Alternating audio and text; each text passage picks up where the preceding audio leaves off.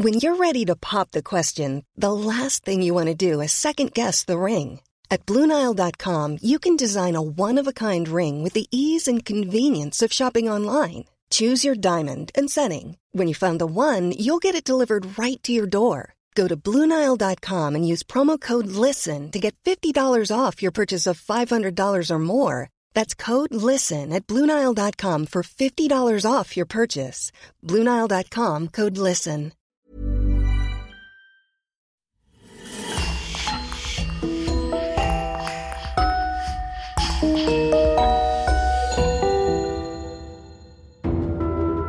Avant de commencer, un petit message spécial. Parce que ces épisodes prennent énormément de temps à faire, nous allons prendre un tout petit mois de vacances en août pour nous permettre de vous préparer plus d'épisodes à vous présenter lors de notre reprise début septembre.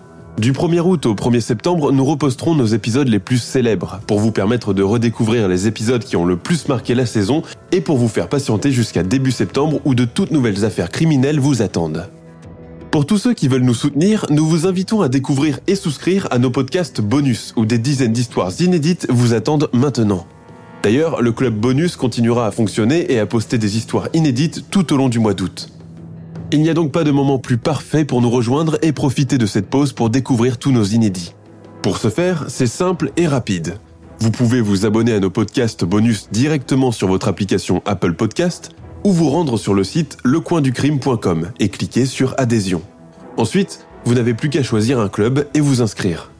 D'ailleurs, petite surprise, à un moment avant la fin de cet épisode, je vais vous faire une offre incroyable pour vous permettre de débloquer tous nos épisodes bonus sur le site à tout petit prix parce que vous êtes nos fidèles auditeurs, donc restez bien connectés comme d'habitude jusqu'à la fin. On remercie Marine Bonnemère et Eric Labrec qui nous font le plaisir de sponsoriser l'émission de cette semaine et on passe maintenant à l'histoire du jour. La maison est pour chacun de nous synonyme de chaleur, de sécurité et de réconfort. C'est l'endroit où l'on grandit, que l'on retrouve avec soulagement après une journée éreintante au travail ou un long voyage. Mais quand votre maison devient une source de frayeur, tous vos repères sont chamboulés. C'est justement ce qui est arrivé à la famille Hodgson le 31 août 1977 quand d'étranges bruits commencent à se faire entendre dans leur pavillon à Green Street dans la banlieue de Londres. Les Hodgson ne le savent pas encore, mais leur cauchemar ne fait que commencer. Un cauchemar qui va d'ailleurs bouleverser à jamais toute son existence. Je vous invite à découvrir ou redécouvrir avec moi la terrifiante affaire du poltergeist d'Enfield, l'un des plus troublants du XXe siècle.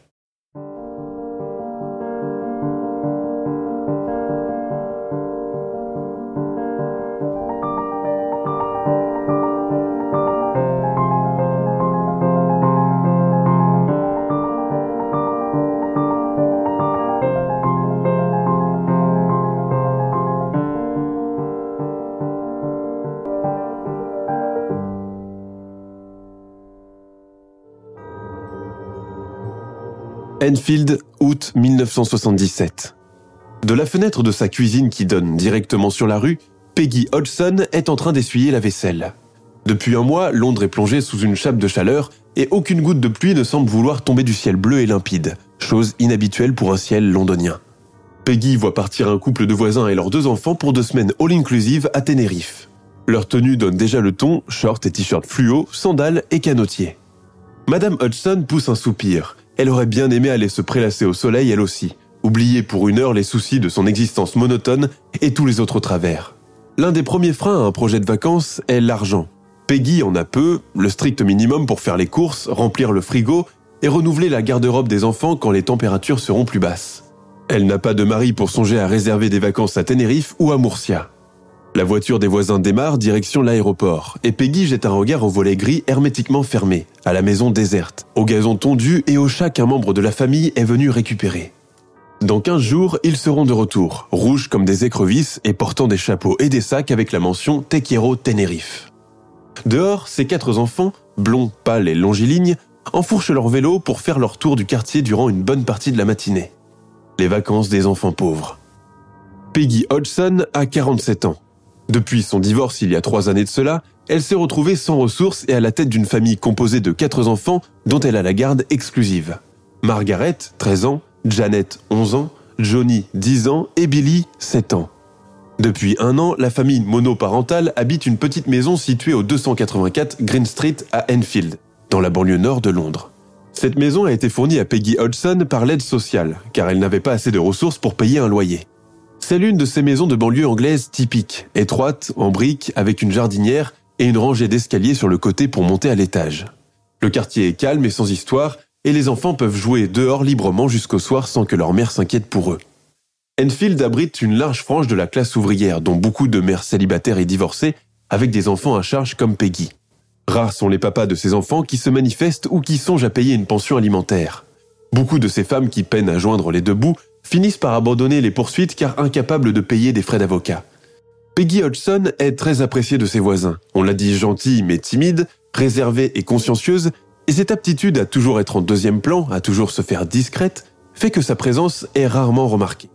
Sa tenue aussi est synchronisée avec sa personnalité. Elle porte des vêtements amples et sombres, ne se maquille presque jamais et trouve le look tape à l'œil de certaines très vulgaire. C'est une maman proche de ses enfants, protectrice et compréhensive.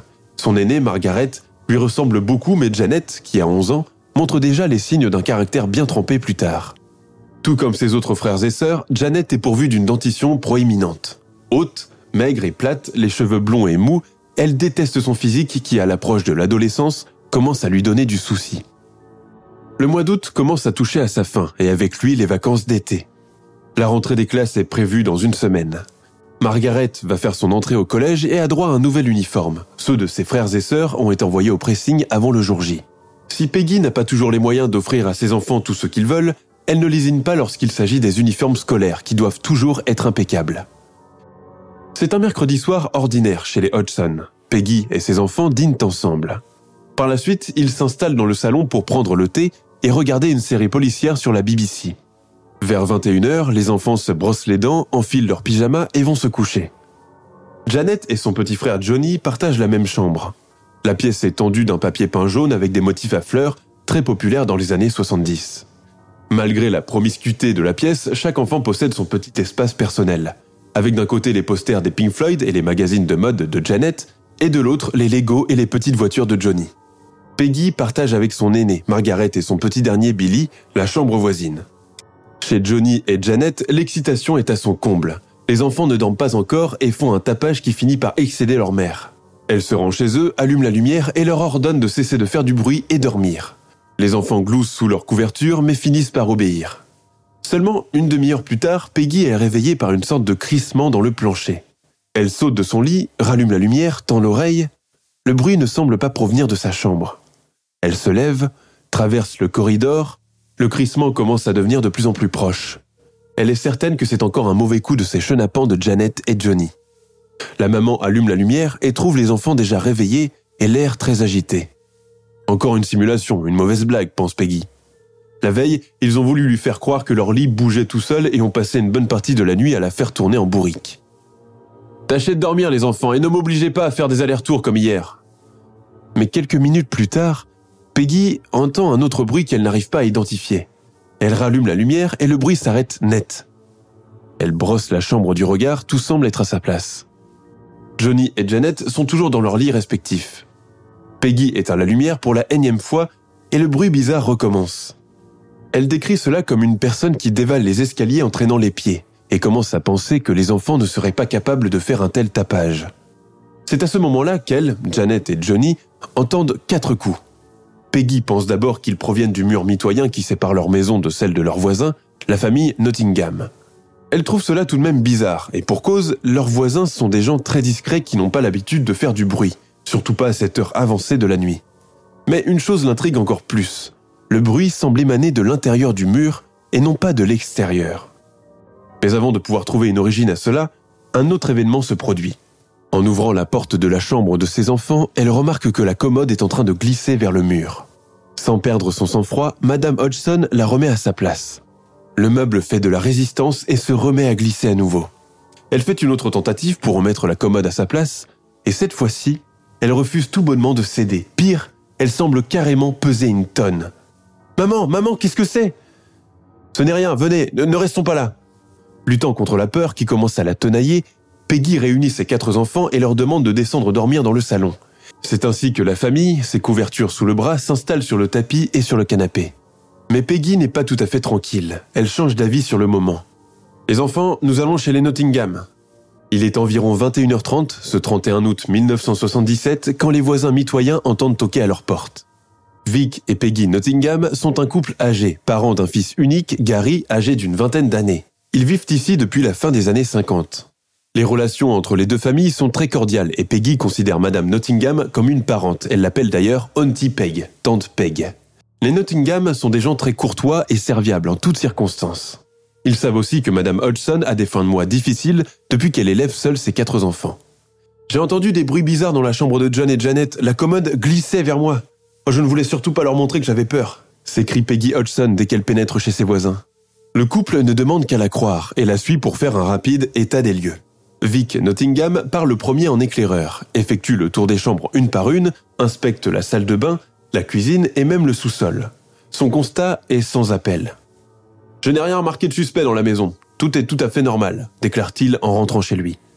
Peggy ne demande qu'à le croire.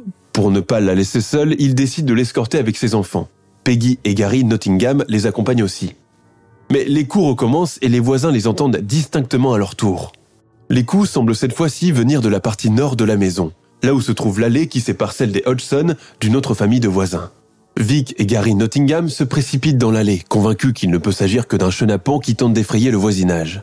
Seulement, il n'y a personne. Autour de l'allée, tout semble calme et silencieux. Face à cette situation inexplicable, Peggy Hodgson pense que le mieux est d'appeler des renforts. Elle prend le combiné et compose le numéro d'urgence de la police. Au poste de police, celle qui réceptionne l'appel de Madame Hodgson est l'officier Caroline Hips. Dans quelques minutes, elle doit aller en patrouille avec un collègue masculin. Le central leur demande de commencer d'abord par le 284 Green Street à Enfield. Le motif de l'appel est trouble à l'ordre public. Caroline Hips et son collègue pensent d'abord qu'il s'agit d'une bagarre d'ivrogne dans un pub, quelque chose de très fréquent et de routinier. Pourtant, quand ils arrivent à destination, ils sont surpris de se retrouver face à deux familles, l'air épouvanté et tous en chemise de nuit et charentaise aux pieds. Hips commence à poser les questions d'usage. Vous n'avez vu personne sortir de la maison? Non. Vous n'avez rien remarqué de particulier ces derniers jours? Non plus, tout était parfaitement normal jusqu'à ce soir. De son côté, Vic Nottingham décrit à la police le bruit que tous venaient d'entendre. Le fracas que ferait une personne enfermée derrière la cloison et qui tenterait désespérément de sortir. Peggy lui coupe à ce moment-là la parole, relatant à l'agent Caroline Hips et à son collègue tout ce qui s'est passé dans la chambre de ses enfants, appuyé par le témoignage des Nottingham qui la soutiennent. Les policiers l'écoutent sans l'interrompre, mais sont tout de même perplexes, ne sachant quoi vraiment penser de tout cela. Pour en avoir le cœur net, ils effectuent une seconde inspection de la maison en commençant par les chambres. En redescendant au salon quelques minutes plus tard, tous les deux affirment n'avoir rien entendu de suspect et que tout semble calme. Mais cela serait vite parlé. Car pendant que le policier est en train d'inspecter la tuyauterie dans la cuisine, Caroline Hips, les Hodgson et leurs voisins, debout dans le salon, voient une chaise glisser le long du corridor. Elle semble glisser d'elle-même avant de s'arrêter net, freinée par un mur. Caroline Hips la saisit et l'inspecte. Elle ne comprend pas comment cela a pu se produire. Toute la maison a été inspectée après le passage du voisin de Madame Hudson et nous avons fait les mêmes constatations. Le sous-sol et la tuyauterie n'avaient aucun lien avec ces bruits. Puis, l'un des garçons de la famille a pointé son doigt sur une chaise et celle-ci a commencé à glisser. Quand je l'ai vérifiée, elle était tout à fait normale. Il ne pouvait s'agir d'une supercherie car la famille Hudson semblait réellement terrifiée. De son côté, son collègue revient au salon, agitant la tête comme pour dire non, cela ne vient pas de la tuyauterie. Incapable de fournir une réponse à ces étranges manifestations, les deux agents pensent qu'ils n'ont plus rien à faire ici. On peut cependant remplir un rapport d'intervention pour confirmer ce qu'on a vu ici cette nuit, dit l'officier Hips pour tranquilliser Peggy. Il est minuit passé. La présence des policiers n'étant plus d'aucune utilité pour les Hodgson, ils prennent congé. Toutefois, avant de partir, l'officier Caroline Hips prend à part Madame Hodgson et lui dit en baissant le ton Je vous conseille plutôt de prendre contact avec un médium ou un parapsychologue, on ne sait jamais. Après le départ de la police, Peggy et ses enfants, escortés par leurs voisins, retournent dans leur salon. Aucun d'eux n'a osé s'aventurer et monter à l'étage. Le lendemain matin, au réveil, les choses paraissent être revenues à la normale. Une trêve de courte durée. Car pendant toute la matinée, les bruits recommencent de plus belle, déclinés en coups de plus en plus forts dans le mur provenant de la chambre de Janet et Johnny. Les enfants, surtout pas de cris, restez calmes. Les objets emboîtent le pas au bruit. Peggy et ses quatre enfants assistent épouvantés à une voltige de billes et de pièces de Lego appartenant au plus jeune Billy tombant en pluie de l'escalier. Certains semblent carrément se matérialiser dans les airs avant de traverser le salon en sifflant. C'est une scène surréaliste. Les pièces de Lego montent au plafond avant de venir ricocher sur l'armoire et rebondir sur les murs. Les enfants perdent toute contenance et se mettent aussitôt à hurler, à se protéger le visage avec les bras, à s'accrocher à leur maman qui n'emmène pas large et est aussi effrayée qu'eux. La police est avisée une seconde fois. Elle se rend sur place, fait à nouveau son constat comme la veille sans réussir à trouver une solution pour les Hodgson. Pendant ce temps, Bees et Lego continuent leur manège dans les airs, allant et venant comme des petites fusées. Des manifestations plus ou moins similaires eurent lieu à intervalles réguliers les trois jours suivants. Peggy et ses enfants n'enferment plus l'œil de la nuit. Cependant, la police locale, bien qu'au courant de ce qui se trame au 284 Green Street, ne semble pas vouloir s'investir plus que cela dans ce cas hors norme. Peggy ne peut donc compter que sur le soutien unanime de ses vaillants voisins, les Nottingham. Elle ignore cependant que la police a rempli entre-temps un rapport d'intervention et que les médias vont bientôt commencer à affluer au pas de sa porte. Cela fait maintenant bientôt une semaine que la famille Hodgson est en proie à des événements inquiétants qui dépassent l'entendement. Incapable de monter à l'étage, Peggy et ses enfants ont fini par élire domicile dans leur salon, transformé en refuge où s'amoncellent désormais plaides, oreillers, doudous et couvertures. Les membres de la famille profitent de rares moments d'accalmie pour monter rapidement récupérer des affaires de rechange, récupérer un magazine, une brosse à dents, des chaussettes. La maman n'ose pas recomposer le numéro de la police. À quoi bon Personne ne la croira encore une fois, elle ne veut pas essuyer à nouveau des regards sceptiques et douteux. Elle redoute surtout d'être prise pour une folle, ce qui pourrait injustement précipiter sa famille dans l'abîme. Pire, que les services sociaux viennent lui retirer ses enfants. Le lendemain, Peggy reçoit la visite des Nottingham. Ces derniers voient qu'elle est au bord de la crise de nerfs et que si cela dure, elle finira par craquer. Après réflexion, Vic propose. Je t'emmène au commissariat, toi et les enfants. Nous leur expliquerons ce qui se passe ici et ils vous trouveront un endroit pour dormir en attendant. Qu'est-ce que tu en dis, Peggy? Mais sa femme a une meilleure solution. La police, la police Ils auraient dû agir le premier jour. Moi je sais ce qu'on va faire. Écoute, Peg, nous allons contacter le Daily Mirror et tu leur raconteras ce qui s'est passé ici. Le 4 septembre 1977, Peggy et Madame Nottingham composent, sans trop y croire, le numéro du célébrissime tabloïd. Cet appel sera certainement l'élément déclencheur de tous les événements à venir. Mais alors qu'elle ne s'y attendent vraiment pas, Peggy se heurte d'emblée à beaucoup de scepticisme de la part du journaliste à l'autre bout du fil. Et cela a une raison. Il faut dire qu'au Daily Mirror, les histoires de fantômes, de revenants, de fenêtres qui grincent et de portes qui claquent ne fascinent pas tant que cela. Ce n'est pas plus un sujet vendeur, et bien que la société anglaise soit toujours friande de ce genre d'histoire, les films du genre ont depuis longtemps pris le pas sur les journaux. Cette censure remonte à 1929, lorsque le riche et excentrique médium Harry Price a dupé sans scrupule des journalistes du Daily Mirror en leur vendant des photos truquées par ses soins où on peut le voir en pleine lévitation. Pire, il avait convaincu la rédaction de couvrir l'affaire de la maison la plus hantée d'Angleterre à cette époque, le presbytère de Borley. Price est allé jusqu'à simuler certains phénomènes inexpliqués qui ont eu lieu dans la maison. Quand le poteau rose a été révélé au grand public, la réputation du journal, impliqué malgré lui dans cette supercherie, a été durablement ternie par cela. Mais l'histoire de Peggy, qui semble convaincante à l'autre bout du fil, finit tout de même par susciter l'intérêt d'un jeune journaliste, nouvelle recrue de la rédaction et qui n'est pas encore tout à fait au courant des règles concernant la censure des affaires paranormales au sein de la structure journalistique.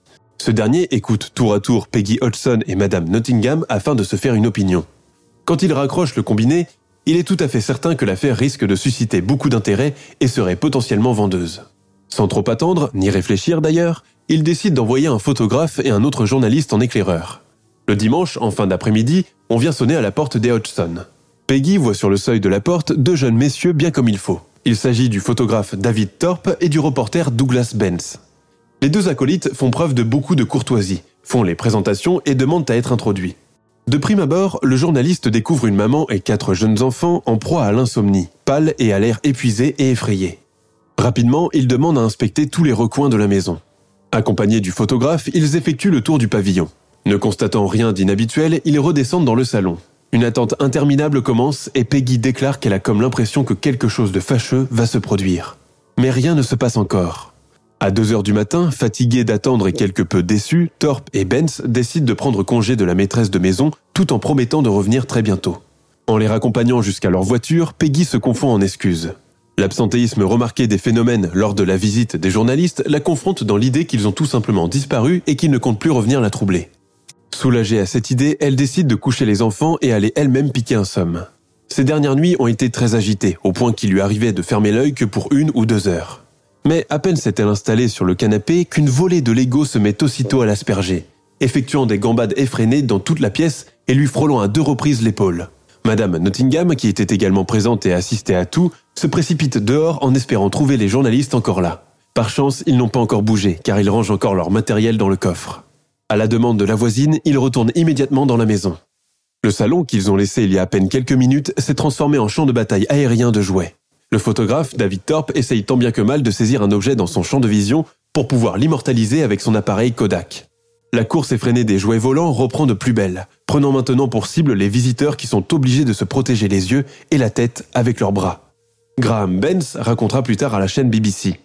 Il est clair qu'il ne pouvait s'agir que d'un poltergeist. En retournant à l'intérieur, on a vu ces petites briques de Lego voler partout dans la chambre. L'une d'elles m'a cogné si fort au visage que cela m'a fait saigner. Le poltergeist est le nom allemand pour esprit frappeur, dérivé de polter qui signifie faire du bruit et geist qui veut dire esprit. On retrouve sa trace en Europe depuis le XVIe siècle. Ce phénomène paranormal, généralement provoqué par une entité, manifeste sa présence par du bruit. Coups dans les tables et les murs, déplacement d'objets et matérialisation, écriture sur les murs, etc. Cette nuit-là, chez les Hodgson, en présence de la presse, un drame a été évité de justesse. Mais d'autres mauvaises surprises se préparent encore. Le photographe David Thorpe, en voulant développer ses négatifs, remarque débité que les pièces de Lego, pourtant prises en photo, n'y figurent pas. Il pense que cela est de sa faute, qu'il se tenait en dehors du cadre. Cependant, son regard est attiré par un autre élément. Il y a un minuscule trou dans le négatif. Or, personne à part lui n'a touché à ces pellicules. Sur les photos développées, aucune tierce personne ne figure à l'endroit d'où les jouets semblaient provenir. David Thorpe, très perturbé par ce qu'il vient de découvrir, décide de tout raconter à un collègue. Il sait qu'il joue avec le feu puisque les affaires paranormales sont strictement censurées dans la rédaction du Daily Mirror. Cette expérience effrayante le pousse à écrire un compte-rendu de ce qu'il a vécu chez les Hodgson cette nuit-là. Une maison de la banlieue de Londres aux prises avec des phénomènes surnaturels inexpliqués. Il décide de le faire lire par un certain George Fallows, journaliste chevronné qui devait reprendre les rênes de la chronique cette année-là. Bien que réticent au début, Fallows consent finalement à se pencher sur le cas de la maison du 284 Green Street. Il décide de se rendre lui-même à Enfield pour voir de ses propres yeux ce qui s'y passe. Et c'est le 5 septembre 1977, vers 9h, que George Fallows, accompagné de David Thorpe, se présente à la maison des Hodgson. Le journaliste toque à plusieurs reprises, mais personne ne vient lui ouvrir. Il apprend par le biais du voisinage que Peggy et ses enfants se sont réfugiés chez son frère John qui habite à un pâté de maison plus loin. Ils les suivent.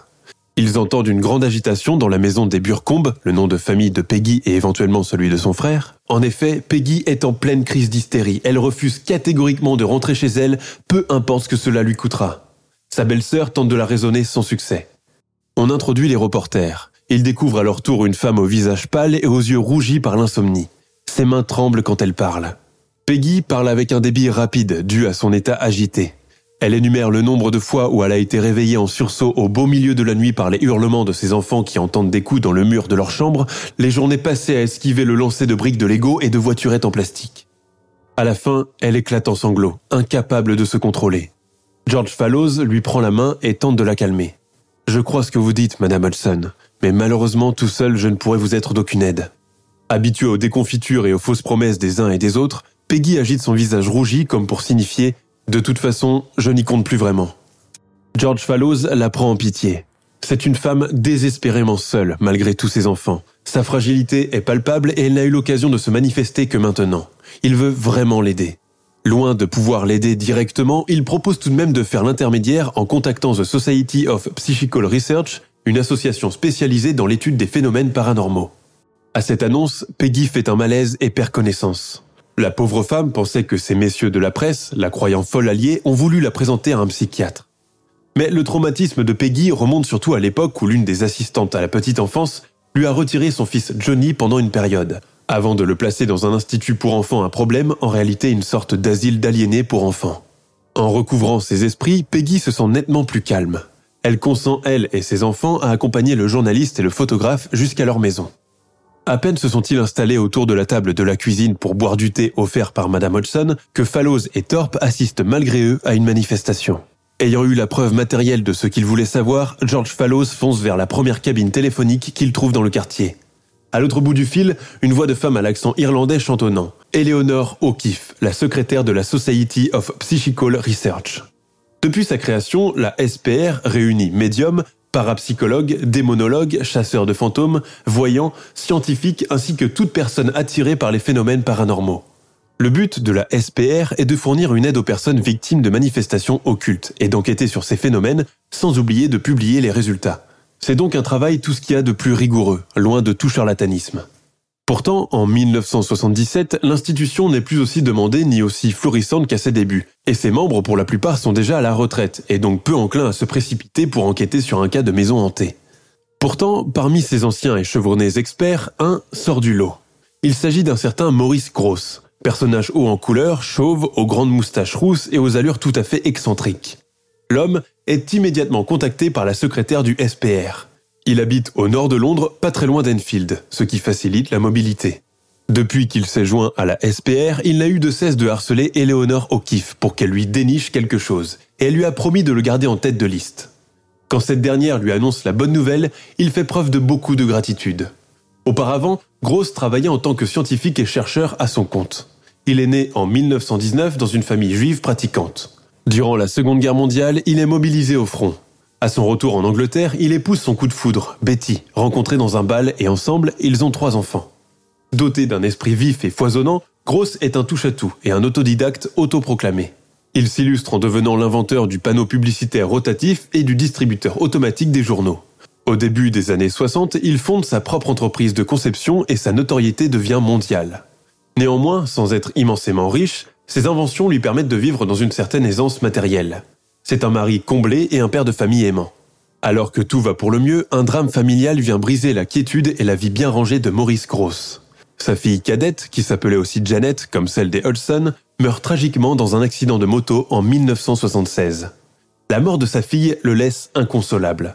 Homme à l'esprit cartésien et scientifique, il commence dès lors à croire qu'il existe un lien entre le monde des vivants et celui des morts, et que la communication entre les deux est possible.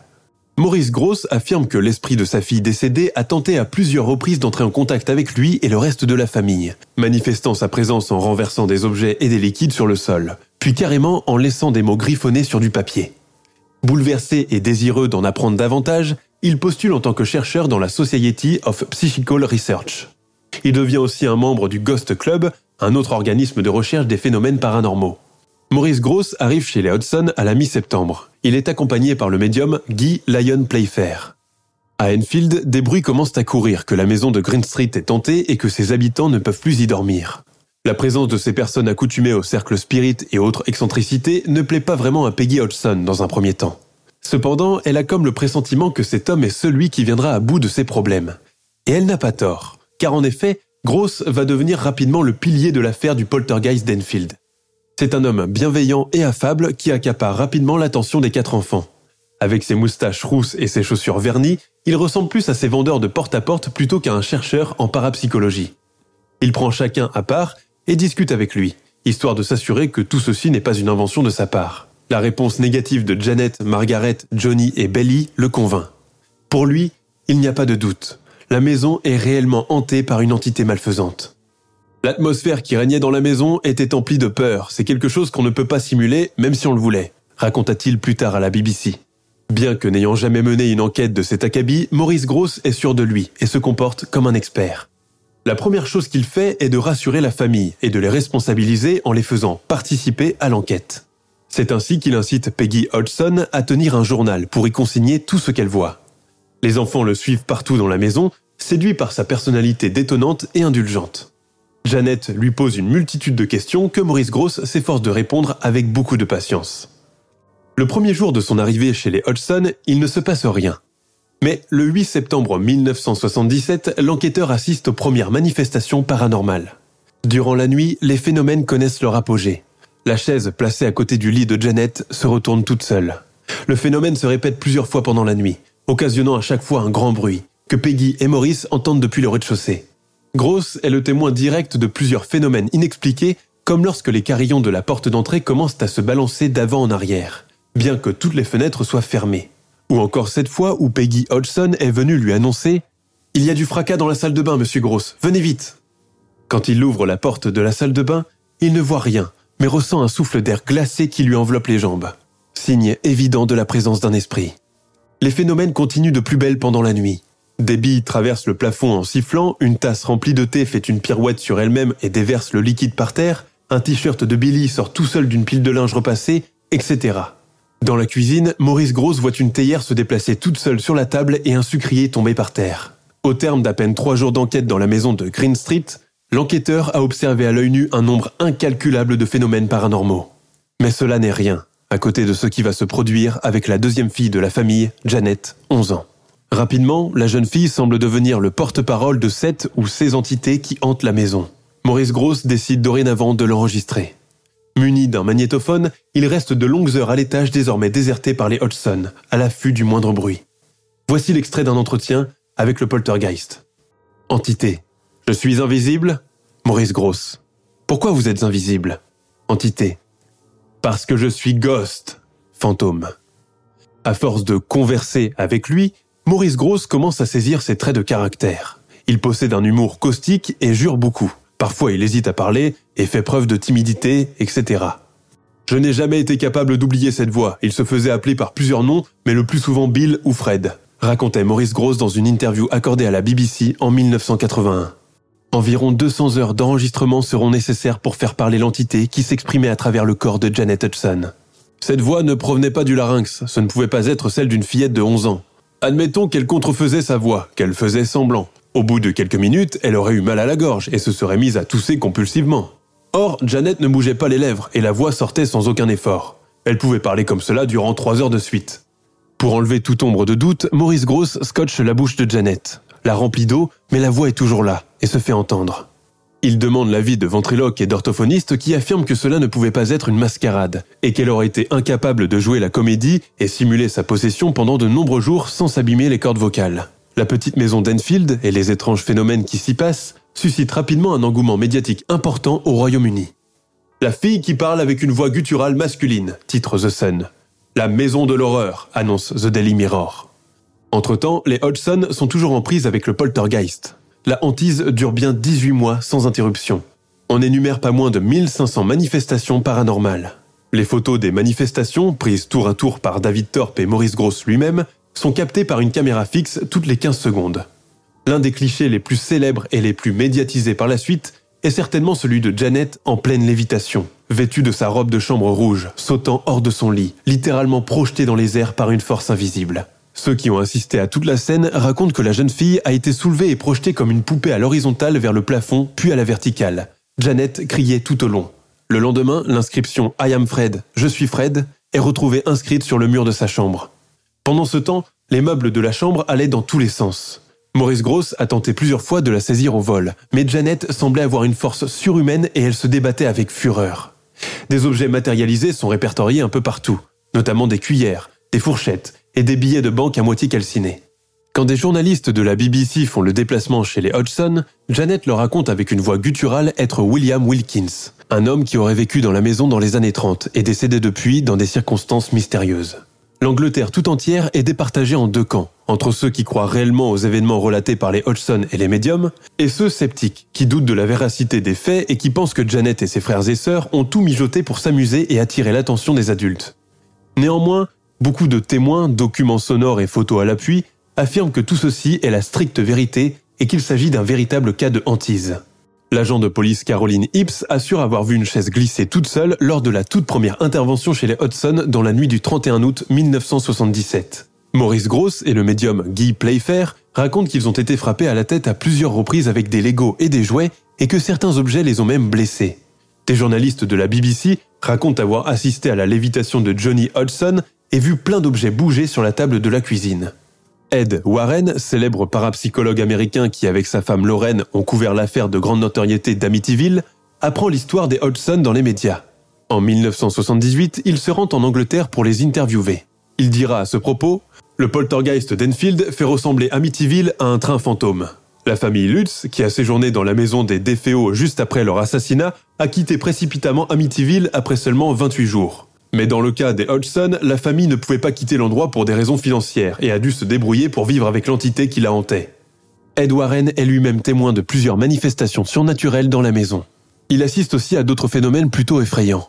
Janet et sa sœur pouvaient parfois prendre l'aspect d'une très vieille femme et s'attaquer au reste des membres de la famille. Plus d'une fois, Janet a tenté de tuer sa mère de ses propres mains sous les yeux de Maurice Gross. Et puis, alors qu'on s'y attendait le moins, tout s'arrête. Après un calvaire qui aurait duré 18 mois, le prétendu poltergeist d'Enfield quitte définitivement la maison en 1979. L'intérêt pour l'affaire s'étant évanoui avec le temps, la famille replonge dans l'anonymat. Depuis, elle n'a connu aucune autre manifestation surnaturelle similaire. C'est en 2011 que Janet, sa sœur Margaret et leur mère ont été interviewées une nouvelle fois pour les besoins d'un documentaire sur le sujet. Lors de ce reportage, Janet, âgée de 45 ans, avoue pour la première fois avoir simulé avec son frère quelques-unes des manifestations qu'elle prêtait à un esprit frappeur. Environ 2%, avoue-t-elle. Maurice Gross, qui est décédé en 2006, a toujours soutenu la version des Hodgson, puisqu'il est l'un des rares à avoir vécu avec eux les phénomènes de plus près. En 2016, le troisième volet de la trilogie d'épouvante The Conjuring 2, Les dossiers Warren, sort en salle et se penche sur le cas d'Enfield. Contrairement à ce que les médias ont bien laissé croire, ni Peggy Hodgson ni aucun de ses enfants n'ont bénéficié d'une quelconque aide financière suite aux événements occultes qui ont bouleversé leur vie en cette fin d'été 1977. Au contraire, la famille a même beaucoup souffert des répercussions de la couverture médiatique que cela a engendré, et à cause de cela, pratiquement tout son voisinage l'a ostracisé. Histoire réelle, supercherie bien rodée ou phénomène de psychose collective, le poltergeist d'Enfield fait encore parler de lui aujourd'hui. Il reste l'une des affaires les plus terrifiantes et fascinantes de hantise de la fin du XXe siècle. Merci d'avoir suivi cette histoire. Comme promis, je ne vous ai pas oublié et je vais vous donner maintenant un code promo pour débloquer tous nos épisodes bonus et ainsi écouter des dizaines de podcasts inédits pendant que nous serons en courte vacances. Rendez-vous sur le site lecoinducrime.com, cliquez sur adhésion et choisissez le club La Base. Dans la section code promo, le code à entrer est criminel, C-R-I-M-I-N-E-L, en majuscule. Ce code vous offre 50% de réduction sur n'importe quel plan que vous choisirez, et cela tous les mois, et pas seulement la première fois. Par exemple, si vous choisissez le club La Base et que vous entrez le code promo à l'endroit indiqué, votre abonnement sera donc de seulement 2,50€ pour débloquer 30 épisodes de podcast complets de 40 minutes, plus un nouveau podcast qui sera posté tous les mois. Bien sûr, comme vous le savez, adhérer à nos clubs privés nous aide énormément pour pouvoir produire plus de podcasts en accès libre. Je vous remercie de nous avoir écoutés jusque-là et à tous ceux qui voudront bien nous rejoindre, à dimanche prochain pour le dernier épisode de la saison.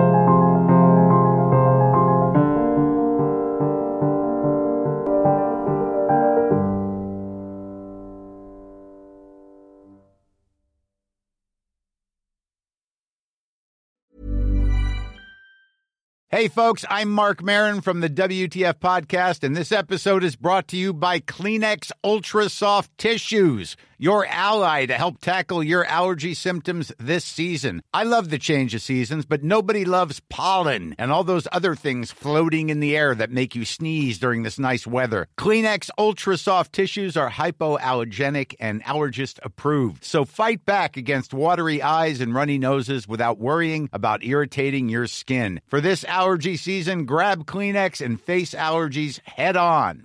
Tired of ads interrupting your gripping investigations?